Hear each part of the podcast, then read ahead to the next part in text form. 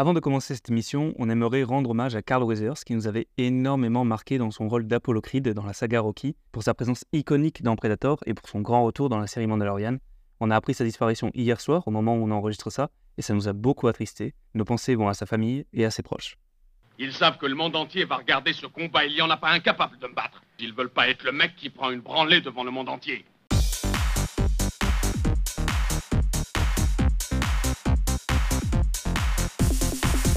Cinéma, de la coque, des hippies et des têtes d'affiche, deux films qui à première vue se ressemblent beaucoup, mais qui en fait n'ont rien à voir. Bienvenue dans Rien à voir les films, quatrième épisode de ce podcast cinéma.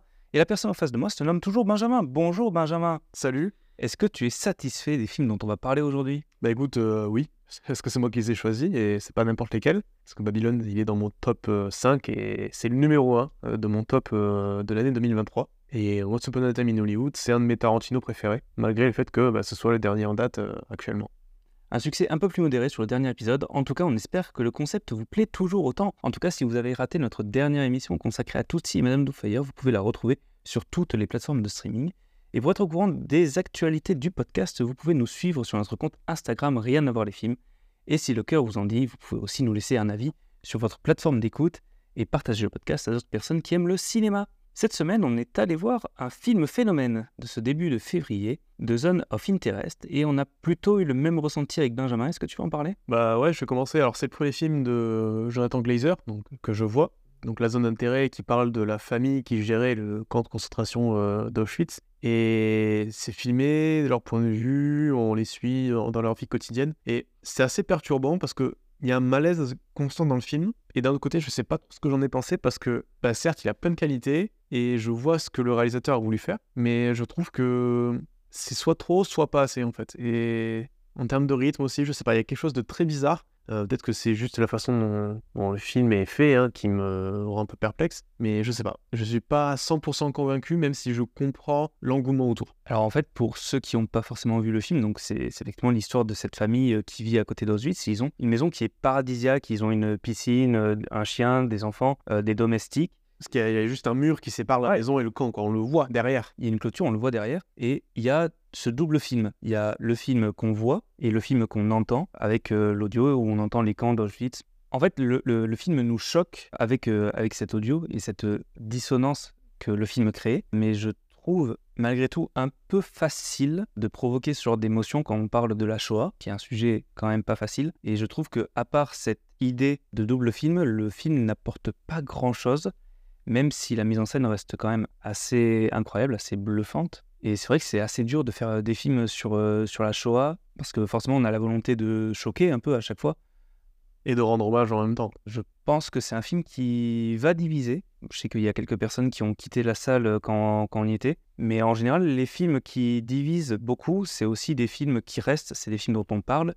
Donc dans tous les cas, on vous invite à découvrir The Zone of Interest au cinéma. D'ailleurs, j'ai trouvé que les critiques sur YouTube, sur TikTok, ils sont tous très unanimes sur le sujet euh, pour dire que c'est incroyable. Je pense qu'il doit y avoir quelques hypocrites dans le lot parce que je pense que c'est vraiment un film qui divise. Après, hormis ce film-là, en termes de sortie euh, de début d'année, on est allé voir euh, Poor Things de Yorgos Lanthimos, on est allé voir euh, Godzilla Minus One. Franchement, un bon début d'année. Alors évidemment, on n'a pas tout vu et on va pas parler de tout, mais là, ça démarre très très bien, 2024. Surtout que là, le, le prochain grand événement cinématographique, alors tu as pensé à Dune, mais non, c'est Madame Web hein, qui sort dans, dans, dans 15 jours. Quel enfer Voilà. Et j'irai le voir parce que j'ai un cinépass et que je veux me sacrifier. je m'attends à un truc vraiment naze et des fois, tu sais, c'est comme quand tu ralentis pour voir l'accident euh, au bord de la route. Là, c'est un peu pareil. Ouais. Sauf que tu ralentis pendant euh, 1h40. Bah, sinon, au cinéma, il y a un autre film qui est vraiment très bien, qui s'appelle Iron Claw, que pour le coup, je vous invite absolument à aller voir. Je n'ai pas encore vu d'ailleurs, donc c'est pour ça que. Ah, Tu pourras le rattraper. Bien sûr, c'est prévu. Le concept de la semaine dernière nous avait plutôt bien plu. Et c'est vrai que c'est plus facile de chercher des différences que des similitudes. Dans les films où. Oui, oui, dans, les films, oui, parce que on parle toujours de cinéma, on va même parler de films qui parlent de cinéma, parler de deux films qui racontent l'histoire d'acteurs vivant la vie hollywoodienne à l'approche d'une grande révolution dans le cinéma et dans la façon de produire les films. Deux films avec Brad Pitt qui a des problèmes de couple et Margot Robbie qui est une actrice qui gruge pour avoir une séance gratuite au cinéma pour aller voir son film et observer la réaction du public. Euh, on y suit des carrières d'acteurs qui montent, qui descendent dans cet univers très festif et un peu hors de la réalité qu'est Hollywood. Ce sont avant tout des hommages au cinéma, aux salles de cinéma, aux films qu'on aime tant, et qui mettent en valeur les plus beaux métiers du monde qui sont ceux de cette industrie. On y voit des histoires de réussite et de désillusion, des chutes vertigineuses et de la violence, et pourtant ces films n'ont en réalité pas grand-chose à voir. On va commencer par Once Upon a Time in Hollywood de Quentin Tarantino, qui est une uchronie, hein, donc euh, une revisite de l'histoire, un peu comme il avait fait avec Inglourious Bastard, où là on suit Rick Dalton, euh, qui est un acteur euh, hollywoodien qui est un peu sur le déclin, qui est accompagné de sa doublure de toujours Cliff Booth, qui sont interprétés respectivement par Leonardo DiCaprio et Brad Pitt. Et en parallèle de cette histoire d'amitié, on suit Sharon Tate, qui est interprétée par Margot Robbie. Donc Sharon Tate, vraie actrice, hein, du coup, euh, feu épouse de Roman Polanski dans les années 60, qui a été malheureusement assassinée euh, par des hippies donc de la secte de Charles Manson, hein, qui est un tueur en série américain euh, notable. Et donc ce film, c'est voilà, on suit ces deux histoires en parallèle. Comment est-ce qu'elles vont se rejoindre? Dans ce gigantesque hommage de Tarantino au Hollywood des années 60, hein, qui précède l'arrivée du nouvel Hollywood avec euh, les réalisateurs comme euh, Spielberg, George Lucas, Scorsese. Voilà, c'est la fin d'une ère et le début d'une autre. Et du coup, le deuxième film dont on parle, c'est euh, Babylone. Eh oui, Babylone, c'est le quatrième film de Damien Chazelle après Whiplash, La La Land et First Man. C'est un film où on suit donc trois personnages, comme dans Once Upon a Time in Hollywood. Un acteur très connu avec beaucoup de succès joué par Brad Pitt, une actrice qui rêve de devenir une immense star jouée par Margot Robbie, et un homme qui est un peu touche à tout et qui rêve surtout d'aller sur un plateau de cinéma qui est joué par Diego Calva. Et leur destin va se croiser à plusieurs reprises entre les énormes soirées, les plateaux de tournage et les studios. Ils vont tous les trois connaître le succès, mais à l'arrivée du parlant dans les films, va venir bousculer leur vie et mettre leur euh, carrière en péril. Hollywood change, et dans le cas de Margot Robbie et Brad Pitt, ils ne sont plus vraiment les bienvenus dans ce monde. Le film excelle dans ces scènes de chaos, cette frénésie des tournages, des soirées décadentes, et quand le silence vient d'un seul coup briser tout ça, c'est assez magistral. La première fois que je l'ai vu au cinéma, j'ai un peu eu l'impression de voir un générique de fin du cinéma en mode après il n'y a plus rien. Euh, c'est un récit qui est vraiment bouleversant, qui provoque énormément d'émotions. Comme dans les films de Damien Chazelle, on a envie de danser, de chanter, on rit, on pleure, on tombe amoureux, et on a peur aussi. Et c'est ça la magie des films de Damien Chazelle, selon moi. Ouais. Après, euh, ce qui me fait un peu peur pour sa carrière, justement, à, Damien Chazelle, c'est que c'est son deuxième flop d'affilée. Parce que Whiplash a été un succès, La La Land, c'était un méga succès. Sauf que First Man et Babylon, ils ont fait des fours au box-office, malgré des, bonnes critiques. J'ai un peu peur de, des chances que lui laisseront l'industrie. Est-ce qu'il arrivera à reproposer un nouveau film euh, aussi ambitieux? Parce que Babylon, c'est ultra ambitieux. Hein. Je à l'image, euh, le film a coûté 80 millions de, dollars et euh, ça se voit. J'ai peur qu'on lui laisse pas beaucoup de marge de manœuvre pour ses prochains films. C'est quand même des films qui ont moyennement marché, enfin qui ont, qui ont fait des fours aux États-Unis, mais c'est des films qui ont beaucoup marché à l'étranger, notamment en France. Euh, voilà, c'est des films euh, qui ont eu beaucoup de succès et qu'on a beaucoup aimé. C'est un peu rassurant pour le, les goûts du public. ouais. De manière générale, même un autre film qui parlait de cinéma qui était sorti la même année, c'était The Fableman de Spielberg pourtant, donc un gros nom et qui, pareil, n'avait pas énormément marché aux États-Unis. Euh, c'est un public compliqué. Après, Spielberg, je pense qu'à l'âge où il a, et vu la renommée qu'il a, je pense qu'il s'en fout de faire des, de faire des fours euh, du moment que le film lui tenait à cœur. Genre, il peut venir faire n'importe quel blockbuster, euh, il va nous faire Ready Player One 2, que ce sera un succès. Bon, il n'a plus rien à prouver. Contrairement à Damien Chazelle, qui lui, bah, il a quoi Il a la trentaine. Mais ça reste l'acteur, le réalisateur le plus jeune à avoir reçu un Oscar. Bien sûr. Donc il y a quand même, il y a quand même un certain prestige à être Damien Chazelle. Et donc pour toi, Benjamin, en quoi est-ce que ces deux films n'ont rien à voir? Ces films, ils n'ont rien à voir. Je pense c'est le point de vue de l'auteur. Là où Tarantino, c'est voilà, comme je l'ai dit plus tôt, c'est un gigantesque hommage. En fait, il glorifie cette période. Alors forcément, avec quelques points noirs, mais voilà, on sent que c'est pas un documentaire, mais presque, dans le sens où, voilà, c'est un film tranche de vie. On suit ces personnages, ce qu'ils font, leur vie quasiment euh, quotidienne. Hein. La voix off avec euh, Kurt Russell qui explique bah, il se passe ça, il se passe ça. C'est plutôt léger en vrai. Il y a quelques scènes de tension évidemment, mais on y reviendra plus tard. Mais globalement, ça va, ça se suit. C'est assez reposant comme film, je trouve. Alors que bah, Babylon, je trouve que ça pas mille à l'heure. Alors, ce qui n'est pas du tout un défaut, au contraire, comme tu l'as dit, c'est un chaos euh, quasi permanent. Et au contraire, Damien Chazelle, il met en exergue euh, les chutes comme What's Up Time in Hollywood, mais c'est encore plus, encore plus grave, c'est encore plus atroce. En fait, on le voit, euh, Margot Robbie, ça devient une junkie endettée, euh, Brad Pitt, bon ben, il se colle une balle dans le buffet. Enfin, le seul qui s'en sort à peu, près, c'est Manny, bah, juste parce qu'il ne peut plus travailler dans son métier en fait. Bah, il se fait chasser de Los Angeles. Voilà. Euh, Chazelle, ouais, il fait souffrir ses personnages et même très littéralement, il y en a qui se font chier dessus, pisser dessus, vomir dessus. On a quand même la triade du pipi caca vomi, c'est assez magnifique. Mais voilà, alors que Once Upon a Time in Hollywood, la fin c'est plutôt un happy ending. Que ce soit pour euh, Rick et Cliff, même pour Sharon Tate qui du coup évite euh, de mourir comme dans la vraie vie. Moi je trouve que c'est sympa. Voilà, c'est comme une grosse Bastard où Hitler et Goebbels se font fumer à la fin. Bah, c'est vrai que Tarantino il a tendance à protéger ses personnages, il les enferme dans une vision assez idéale où bah, on sait que que dans le futur, bah, ils pourront continuer à vivre leur vie, à faire leur petit tournage. Euh, C'est pas du tout la vision de Damien Chazelle. Je crois que Tarantino avait dit euh, l'an dernier ou il y a deux ans que dans la timeline de son film, Rick Dalton mourrait en 2022 ou en 2021. Voilà, donc ça ne sert à rien.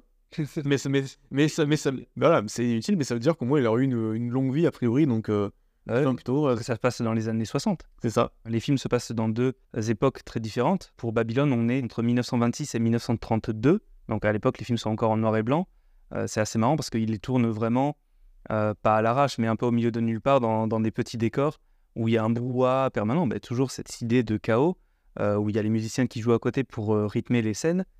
Et d'un seul coup, donc dans les années 30, le parlant arrive et euh, c'est là que le film devient silencieux. On arrive dans des hangars. Tout le monde s'enferme. tout le monde s'enferme, c'est ça. On est obligé de faire nos films chacun de notre côté. C'est vraiment une, une manière de produire qui est très différente. Et ils ont du mal à s'ajuster. J'adore la scène où ils essaient de, bah, de tourner ce plan avec Margot Robbie qui arrive à Margot Robbie qui dans le film arrive à l'université et que voilà à l'époque ils étaient obligés de filmer avec les caméras dans des caisses insonorisées parce que bah, la caméra ça bruit, ça faisait un bruit de un bruit monstre. hein. Et sauf que évidemment il fait très chaud. Euh, le moindre son ça, ça crée un- une perturbation. Il faudrait recommencer 15 fois avec tous les membres de l'équipe qui pètent un câble. C'est vraiment euh, j'adore cette scène, elle est vraiment trop drôle. Et c'est ça qui est génial, c'est que c'est vraiment le silence qui vient briser le chaos, alors que d'habitude, c'est l'inverse. Ouais. En fait, on inverse un peu le cinéma et la vraie vie, dans le sens où le cinéma muet avec euh, l'Hollywood décadent et bruyant est remplacé par le cinéma parlant avec un reste plus silencieux, plus sage. Où justement, on va dire la première fête qu'on voit, c'est la fête où il y a l'éléphant hein, qui arrive, qui cause un, un chaos euh, incroyable. Alors que là, il me semble qu'une des dernières fêtes qu'on voit, c'est la fête où Margot Robbie, donc euh, Nelly, est invitée. Et que voilà, c'est très cucu, euh, tout le monde est tiré à quatre épingles, faut pas faire de, de gestes ou de paroles un petit peu déplacées, familières. Très mondaine, très beau, parce que c'est eux qui produisent les films. C'est vrai qu'avant, les, à une époque, les producteurs étaient beaucoup plus. euh, euh, Enfin, ils faisaient partie des fêtes, c'est eux qui organisaient tout ça, et ils se sont très boboisés. qu'ils ont eu, euh, ils ont gagné beaucoup d'argent. Et donc, dans Once Upon a Time in Hollywood, on est dans un Hollywood beaucoup plus avancé, avec des décors plus modernes, beaucoup plus grands, euh, des studios établis, des caméras euh, beaucoup plus avancées. C'est vraiment deux films qui sont euh, témoins de leur époque. Mais par contre, là où Once Upon a Time in Hollywood prend le parti pris de dire cet Hollywood était très très bien et je veux rester là-dedans, Babylone, lui, au contraire, dit ben non, il faut avancer, on avance tout le temps, les technologies continuent, il faut continuer de se... de se mettre à la page. Et aussi, je pense qu'il y a un côté, on ne peut pas lutter contre le progrès, qu'il soit bon ou mauvais. Au bout d'un moment, voilà. On disait que Damien Chazelle fait souffrir ses personnages. Au-delà de ça, il pose aussi la question, pour moi, dans ses quatre euh, premiers films en tout cas, est-ce que la réussite professionnelle et le succès valent le coup de sacrifier son épanouissement personnel? Pour moi, il a plutôt tranché la question en disant clairement non, ça ne vaut pas le coup. C'est-à-dire que quand les personnages arrivent à atteindre leur objectif, quand ils y arrivent, ils ont dû faire des sacrifices tellement importants que soit ça devient anecdotique, soit on se dit que ça valait vraiment pas le coup. Je veux dire, Ils se sont trahis. mais même dans First Man, je l'ai revu euh, récemment et j'ai eu un peu un nouveau niveau de lecture. Quand donc c'est un biopic sur Neil Armstrong et quand il arrive sur la Lune, la manière que Chazelle a de filmer la Lune, par exemple, il filme une grande étendue vide. Il n'y a rien, il n'y a rien à faire là-bas. Quand on remet en perspective tous les morts qu'il y a eu, que Neil Armstrong a dû sacrifier un peu la relation qu'il a avec ses enfants, avec sa femme, on sent que lui éprouve des regrets. Est-ce que ça valait vraiment le coup de faire tout ça? Peut-être pas, Le plus évident, c'est peut-être- dans La La Land, évidemment. où il y a tout ce- cet épilogue où il revoit le film, mais euh, s'il avait fait les bons choix, entre, entre guillemets, euh, enfin les choix, on va dire les choix du cœur et non pas les choix de la carrière, rime toujours Ryan Gosling, hein, c'est pour ça que je dis il. Mm. Euh, voilà, est-ce qu'il aurait pu vivre sa vie avec, euh, avec Mia, donc, qui est jouée par Barry Maston, et hop, tout à la fin, on revient à la réalité, ce jeu de regard en mode ah, bon, on a eu ce qu'on voulait au final, hein, euh, mais est-ce que ça valait vraiment le coup, peut-être? Ça, c'est toujours une fin qui me tue, et je suis prêt à rechialer dans une salle de cinéma euh, vendredi prochain. vendredi prochain parce que ils le ressortent dans les cinémas pâtés. Donc nous, on ira le voir au pâté Wilson Et ça, c'est à cool. Toulouse. Et c'est vrai que pourtant, les, les personnages, ils ont réussi professionnellement. Seb, il a, il a ouvert son, son bar euh, qu'il a toujours rêvé euh, pour jouer son jazz. Mia, elle est devenue une actrice hyper connue, hyper célèbre, qui a tous les rôles importants. Et pourtant, on n'arrive pas à être content pour eux parce qu'on sait que ils sont passés à côté de quelque chose. Un peu dans le même style dans Whiplash, où pour le coup, on n'a pas vraiment l'après. On sait juste que bah, il a réussi à vivre sa vie de batteur. Enfin, en tout cas, il est Et à impressionner son prof. hein. et a impressionné son prof. mais qu'est-ce qu'il a dû faire? Il a souffert et tout. C'est toujours des fins douces amères. Un film de Damien Chazelle ne se passe jamais bien, ne se finit pas bien. Euh, T'as toujours envie de les couper à un moment donné et de dire voilà, je arrête le film ici, c'est très bien, et on arrête là. Mais ça se passe pas comme ça. Non, surtout que Babylone, euh, si, tu, si tu dois le couper euh, au moment où c'est bien, tu le coupes à 45 minutes. C'est ça. Oui, bah oui, bah, parce que pour le coup, la, la- la chute est beaucoup plus importante. Dans Babylone, c'est c'est tout le, tout le sujet du film. À l'inverse, Tarantino, dans son Once Upon a Time in Hollywood, lui, il montre plutôt une carrière qui était en chute libre et qui se redresse. Oui. Euh, Rick Dalton, on lui propose des nouveaux rôles parce qu'il y a tout ce- tous ces western spaghetti qui arrivent, euh, enfin, qui commencent à être produits et donc il a euh, une carrière qui émerge. Ouais, parce que c'était un acteur, euh, pour repasser le contexte, hein, c'est un acteur qui a plutôt fait de la télé, euh, donc euh, sur des séries de western, qui est en déclin parce que bon, bah, ça n'intéresse pas forcément grand monde en- en- encore à cette époque. Il fait quelques tentatives de films qui sont euh, voilà, plus ou moins euh, fructueuses, jusqu'à ce que voilà, il parte en Italie, qu'il fasse ses, ses western spaghetti, comme tu l'as dit, ou c'est euh, par... enfin, c'est parodie, on va dire, c'est c'est l'équivalent de James Bond en Italie, hein, Dynamité Jim. Et euh, Nebraska Jim. t'es sûr? Ah, le film, c'est Nebraska Jim. Et Qu'est-ce que je souviens du jingle se fait Na, na, Dynamite Jim. Alors, il- en vrai, il en fait plusieurs dans, dans le film, mais euh, Ah, c'est possible, ouais. si, si je te retrouve le. Ah non, c'est un vrai film Dynamite Jim. Mais non, c'est Operazione Dynamite. Ah oui, oh putain, Dynamite. l'affiche, elle est magnifique. Voilà. En fait, j'ai voilà, j'ai j'ai foutu les deux films ensemble. Et donc, euh, il y a une vraie ouverture à la fin avec euh, Sharon Tate qui, qui lui propose de, de venir dans sa maison, d'éventuellement rencontrer euh, Roman Polanski. On, on peut encore prononcer le nom Oui. de Roman Polanski Bah, on va dire que dans cette timeline, c'était pas un enfoiré total, mais. Euh, Il y a quand même des sous-entendus. Je sais pas exactement la relation qu'ils ont, Tarantino et Polanski, mais il y a quand même des sous-entendus euh, où ils disent. euh, Il y a Steve McQueen à, à un moment donné qui parle à, à une fille, qui explique la relation qu'ils ont entre eux, et qui dit Ouais, mais le jour où, euh, Roman Polanski va faire un truc de travers, euh, elle va partir. Et à un moment donné, il, dit aussi que elle aime bien un certain type d'homme euh, qui ressemble à des enfants de 12 ans. Oui. Je pense que c'est un petit tacle. Parce que forcément, à cette époque, Roman Polanski, il est considéré comme un, un futur grand réalisateur. il est très prometteur et tout le monde l'adore. Je pense que c'est un peu pour défaire les critiques parce que bah, forcément, oui, à l'époque, les personnages vont plus ou moins tous se considérer comme voilà, quelqu'un de prometteur et de visionnaire, un bon réalisateur, ce qu'il a été. Voilà. Mais du coup, je pense que c'est pour faire taire les critiques en mode Ah, mais du coup, s'il si, s'il dit que c'est un bon réalisateur, c'est-à-dire que Tarantino, il aime bien Polanski. Je pense que c'est juste parce que les personnages, voilà, à l'époque, euh, pensaient comme ça, mais et ensuite cette petite réplique pour montrer que non, quand même, ça, ça reste une merde. euh, Se le dédouaner un petit peu. sûrement, ouais. Parce que des fois, le public est un peu con euh, contre ce que, ce que, ce que dit un personnage, et pas forcément, euh, ne reflète pas ce que pense le- l'auteur. Et autant, des fois, c'est évident, autant, des fois, quand c'est sur des sujets, on va dire, plutôt euh, euh, controversés, les gens ont tendance à oublier. si on revient un petit peu aux carrières qui dégringolent, il y a quand même un des personnages qui réussit. C'est Palmer, le musicien, Oui. qui lui, justement, dans cette soirée mondaine, il décide d'abandonner euh, cette vie, d'a- d'arrêter de se trahir. Et donc, il décide d'abandonner cette vie. Il fait le choix inverse des autres personnages. De sortir du système. Et c'est le seul qui finit le film heureux. Il rejoue dans des, dans des petites soirées, des balles, et ça lui plaît. Et donc, si on en revient euh, à cette question de la réussite professionnelle, est-ce qu'elle vaut le coup de sacrifier son épanouissement personnel? Qu'est-ce que Tarantino en pense, selon toi? Pour le coup, c'est un peu compliqué parce que bah, les personnages, ils sacrifient pas forcément grand-chose dans le film, en fait. C'est-à-dire qu'ils ils subissent un peu, enfin, en tout cas, Rick Dalton, il suit ce qu'on lui dit de faire. hein. Quand on lui, suggère d'aller en Italie pour refaire sa carrière, il le fait. Et au final, ça lui va bien parce qu'il revient avec une femme en plus, qu'il a l'air d'aimer, qui ne meurt pas à la fin du film. Tout vraiment, tout va bien, quoi. Tu me dis, à un moment, t'as un peu peur, évidemment, pour euh, Cliff, euh, parce que bah, il se fait planter euh, au niveau de la cuisse, et en fait, non, bah, il meurt pas, tranquille, hein, il, va, juste à l'hôpital. Donc, pour moi, je pense qu'il n'y a pas. Cette question ne se pose pas forcément, ou en tout cas, peut-être que Tarantino le traduit en disant, bah, vivez la vie, ça se passera, ça se passera pas. Mais pour moi, peut-être qu'il n'y a pas de sacrifice forcément euh, pour lui à faire. Et si tu vas chercher dans ses autres films, est-ce que tu penses qu'il y a des pistes de réflexion là-bas? Peut-être dans Pulp Fiction, je pense, où le personnage de Bruce Willis, il choisit de, de trahir Marcellus Wallace, où il, décide, où il décide de pas se coucher au Max the Box, ce qui fait que bah, il va envoyer Vincent Vega et tout à ses, à ses trousses. Au final, il s'en tire, hein, non sans mal, mais euh, voilà, il aurait pu continuer juste à avoir une mauvaise estime de soi, mais euh, enfin de lui-même, mais d'avoir voilà les sous qui vont avec. Au contraire, au moins, il se rappelle que non, euh, quand même, je suis, je suis quelqu'un, j'ai un peu d'amour propre. Pour moi, dans, dans les films de Tarantino, il y a, il y a ce truc assez, assez magique de tout se passe souvent plutôt bien, on va dire. Ça dépend pour qui. Ça dépend pour qui, mais de manière générale, Oui, ils ont ils ont du plot armor euh, jusqu'à un certain moment.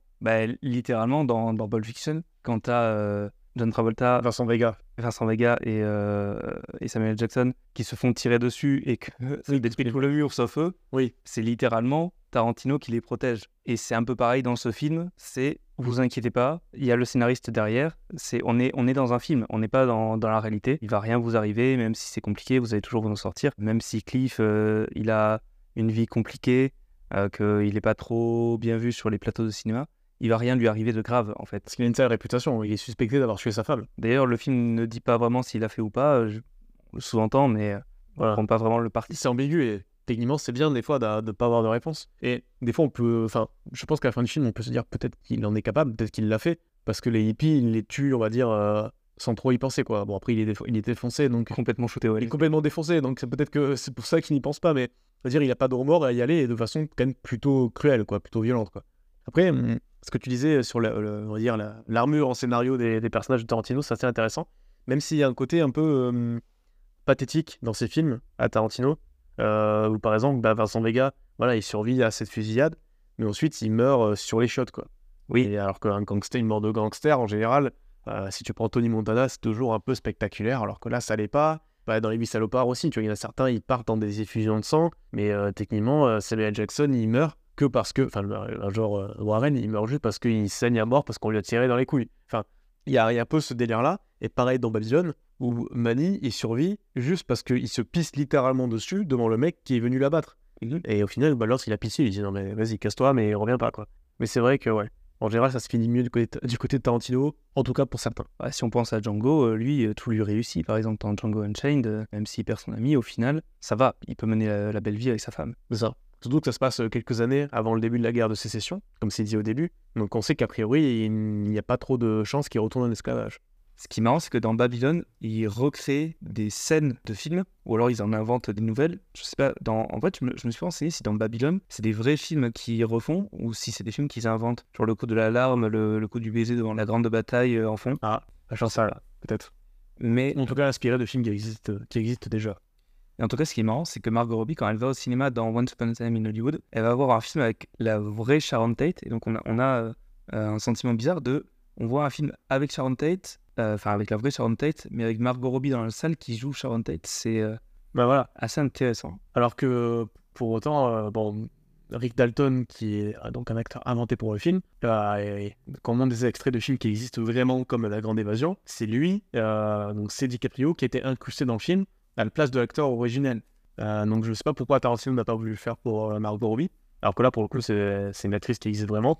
Alors ils auraient pu recréer la scène, tu vois. Plus par hommage, je pense. Parce que euh, Rick Dalton, c'est pas lui qui a eu le rôle. En fait, ils expliquent que c'est Steve McQueen qui a eu le rôle à la fin, comme dans la vraie vie. Ah oui, c'est vrai. mais euh, ils l'ont incrusté comme si c'était euh, un essai.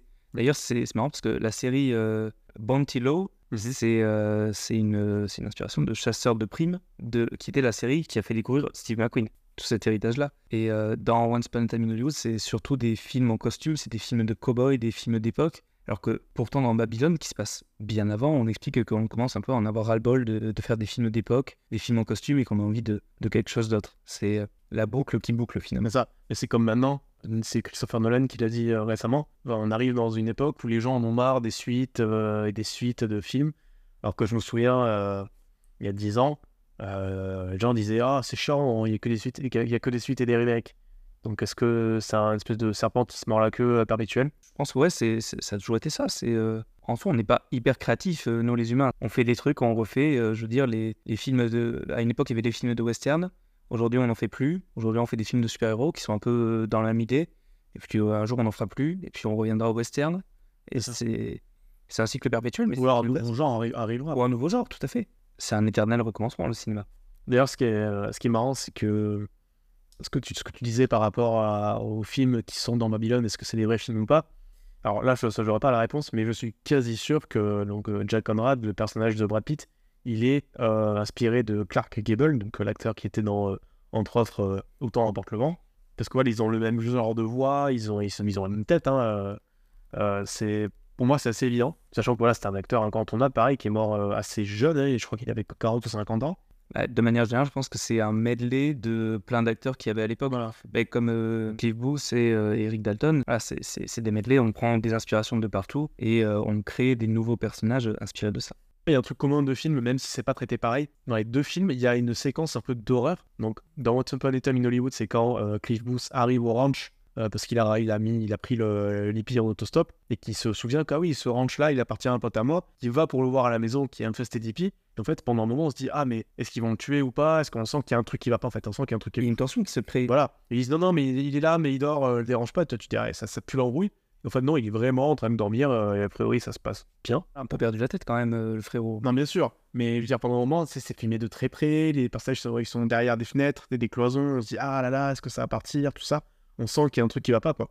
Euh, surtout quand on, sait que ces hippies-là, c'est les hippies de Charles Manson. Donc on sait qu'ils ont déjà tué des gens et qu'ils peuvent recommencer. Mais même quand cette scène se finit, après il revient à sa voiture, il y a un couteau planté dans, dans la roue, C'est ça. et il commence un peu à vouloir tabasser le hippie, et ils vont chercher Tex, justement, Ouais. euh, qui est le futur meurtrier. Tu sens que si ça s'arrange pas bien, il peut se passer un truc grave, mais encore une fois, l'armure en scénario, elle est là et elle le protège. Voilà, Cliff Booth, il démonte la gueule de notre hippie. Facile. Et donc, euh, dans Babylone, cette scène d'horreur, Et ben, c'est la scène avec euh, Tobey Maguire donc, qui arrive. euh, et ensuite, il emmène euh, nos personnages dans une espèce de crypte là, une espèce de. dans les bas-fonds au troisième sous-sol, Ouais, dans, au milieu du désert là, et qu'il y a. Bon, euh, il y a un mec qui mange des rats vivants, bah, bah, voilà, ou des qui n'a jamais fait ça. Voilà, ou des siamois, euh, une partouze de siamois, enfin, truc sympa quoi. Elle est, elle est très étrange et ça montre vraiment les personnages qui touchent le fond. Tu sais, tu pensais qu'ils avaient, qu'ils étaient déjà au fond, mais non, ils redescendent encore, encore. Voilà, parce qu'ils sont obligés d'y aller parce qu'ils ont, ils ont donné de l'argent. Donc déjà, la scène était anxieux parce que bah, euh, tu sais que voilà, c'est un endroit dangereux où il y a que des gens dangereux.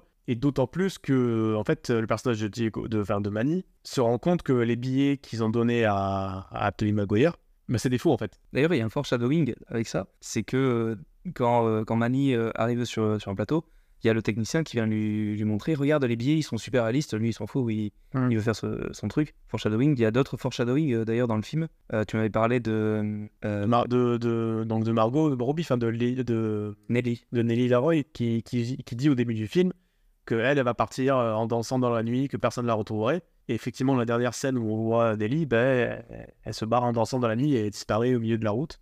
Et on apprendra que plus tard, euh, dans la- dans l'article sorti dans le journal, qu'elle est morte Voilà, et qu'elle a fait une overdose. C'est ça? c'est ça. Oui, parce que bah, ça passe très très vite. Alors au cinéma, j'ai pas pu faire pause, hein, évidemment.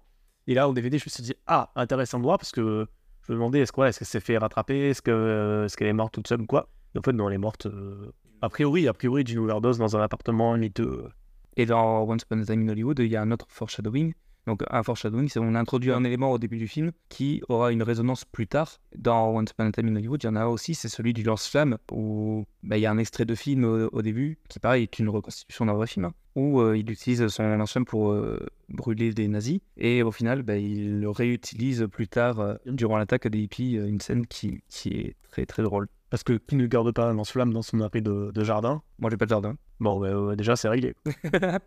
Et il y, a- il y a un truc que j'aime bien dans Babylone et dans euh, Once Upon a Time in Hollywood, c'est les caméos, même s'ils sont pas traités de la, de la même manière. C'est que chez Tarantino, c'est des caméos de gens qu'il connaît et qu'il y a eu dans plein de, de films à lui, alors que Damien Chazelle, c'est des acteurs ou des, même des réalisateurs qu'on n'a pas vu venir. Par exemple, euh, Olivia Wilde, au début, qui joue la, la femme de, de Jack Conrad. Il y a aussi donc Spike Jones, le réalisateur de Her, qui joue bah, le réalisateur allemand euh, complètement fou. Il y a Tommy Maguire, alors c'est plus qu'un caméo pour le coup, parce qu'il a vraiment une, une séquence à lui, mais il arrive là d'un coup et il repart après. Il est producteur du film aussi. Oui, c'est vrai que pendant longtemps, Tobey Maguire, il a été, euh, enfin depuis la fin des années 2000, euh, jusqu'à là, récemment, bah, quand il est revenu pour Babylone et pour euh, Spider-Man No Way Home, il, était plus à la production qu'à qu'à l'acting, même si là, il a plus tendance à revenir, euh, enfin, qui est cool, hein, parce qu'on aime bien Toby. Voilà, des acteurs qu'on n'a jamais vus chez Chazelle avant, alors que bah, chez Tarantino, les caméos qu'on va avoir, bah, c'est Kurt Russell et Zoé Bell, qui ont été tous les deux dans euh, Death Proof, dans euh, Boulevard de la Mort, pour, les, Français. C'est Bruce Dern, qui était dans Les Huit Salopards, qui était dans Django. Bon, là, dans Django, il faisait aussi un, un. Donc, il y a ses habitués, mais il a aussi des acteurs qu'on n'a jamais vus avant chez Tarantino, comme bah, Al Pacino, déjà, qui a qu'une seule scène, ou même euh, Timothy Olyphant. Il y a aussi Luc Perry, je crois que c'était son dernier rôle d'ailleurs euh, après sa mort, ou un peu avant. Bah, il n'a pas joué après sa mort, donc euh, c'est- Oui, non, c'est mort. D'ailleurs, euh, ça, je m'en suis rendu compte que quelques années après, l'acteur qui joue Dex, Tex, Tex. Tex, donc un des hippies de, de Manson qui vient euh, à la fin du film, il est joué par Austin Butler, donc l'acteur qui a joué Elvis, c'est là qui va jouer Fed Rota dans euh, Dune 2. Mais avant qu'il soit vraiment connu, d'ailleurs, c'est marrant de voir le film parce que bah, tu dis, ah putain, c'est lui. A aussi Dakota Fanning, euh, et même Sidney, euh, Sydney Sweeney. Oui, qui est, je l'ai reconnu à la fenêtre, euh, qui guette à la fenêtre. Donc on a parlé de films qui parlent de cinéma, Benjamin. Pour toi, c'est quoi le meilleur film qui parle de cinéma? Cinéman de Yax. Non, non, mon Dieu. Forcément, facilement, comme ça, je pourrais te dire Babylone. Après, en tout cas, de, ceux que je préfère, déjà, rien que pour l'année dernière, il y a bah, Babylone et The Fablesman, dont tu as parlé tout à l'heure. Il y a aussi La Nuit américaine de François Truffaut. Il y a, dans ceux que j'aime beaucoup, il y a 8 et demi de Fellini, euh, Cinéma Paradiso aussi, un grand classique, qui a une fin qui ressemble à celle de Babylone avec euh, cette espèce de, montage euh, de film qui rend hommage à un certain cinéma et qui, pareil, provoque des émotions assez fortes. Il y a Nope aussi de Jordan Peele, qui parle du cinéma et du divertissement en général. mais de manière moins littérale. euh. Voilà. Euh, pour conclure, donc on a deux films qui se répondent un peu l'un l'autre et deux films qui pourtant posent des messages un peu opposés en mode bah, le cinéma c'était mieux avant, la vie hollywoodienne était beaucoup mieux avant et de l'autre le cinéma avance, le cinéma euh, est éternel, le cinéma est immortel et le cinéma rend les acteurs immortels comme euh, bah, Carl Weathers qu'on a vu qui vivra toujours au travers de ces films. En tout cas, merci à tous d'avoir écouté cette quatrième émission de Rien à voir les films. J'espère que ça vous a plu pour la prochaine fois. Benjamin, je suis désolé, mais on va parler de deux films qui n'ont vraiment, vraiment rien à voir. Je sais euh, sais pas à quel point comment on pourra trouver, parce qu'on parlera de Jurassic Park et de Fantomas. En attendant, si ce soir vous n'avez rien à voir, vous pouvez retrouver Babylone sur Canal+ et Once Upon a Time in Hollywood sur Netflix. Et bien évidemment, les deux films sont disponibles en Blu-ray et en DVD. Merci de nous avoir écoutés. On se retrouve très vite pour une prochaine émission. Ciao, bye. À Où vous allez comme ça, madame? Je vais à l'intérieur. Je suis Nelly Laroy. Candidat. Y a pas de Nelly Laroy. Ok, c'est quoi ton problème, putain? Tu t'appelles comment? T'es quelle brigade? Oui, c'est un bon film. ouais. Tellement amusant. Ça canarde sec, hein Alors ça, c'est mon truc, j'adore quand ça canarde. Votre attention, messieurs les caïds, avec vos grosses burnes Qui voudrait voir mon paternel affronter un serpent à sonnette Alors, qu'est-ce qui se passe, Fabrice Et pas ce qui se passe, Randy, c'est petit raté de merde, là, ton pote qui a tué sa bonne femme, était en train d'éclater la gueule à. Quoi? Salut, Randy. Chris, mais t'es malade, putain Je précise tout de suite que personne n'a écouté la gueule de Bruce. C'était un combat amical. C'est à peine s'il m'a touché. Je crois que la carrosserie de la caisse est pas du tout de cet avis.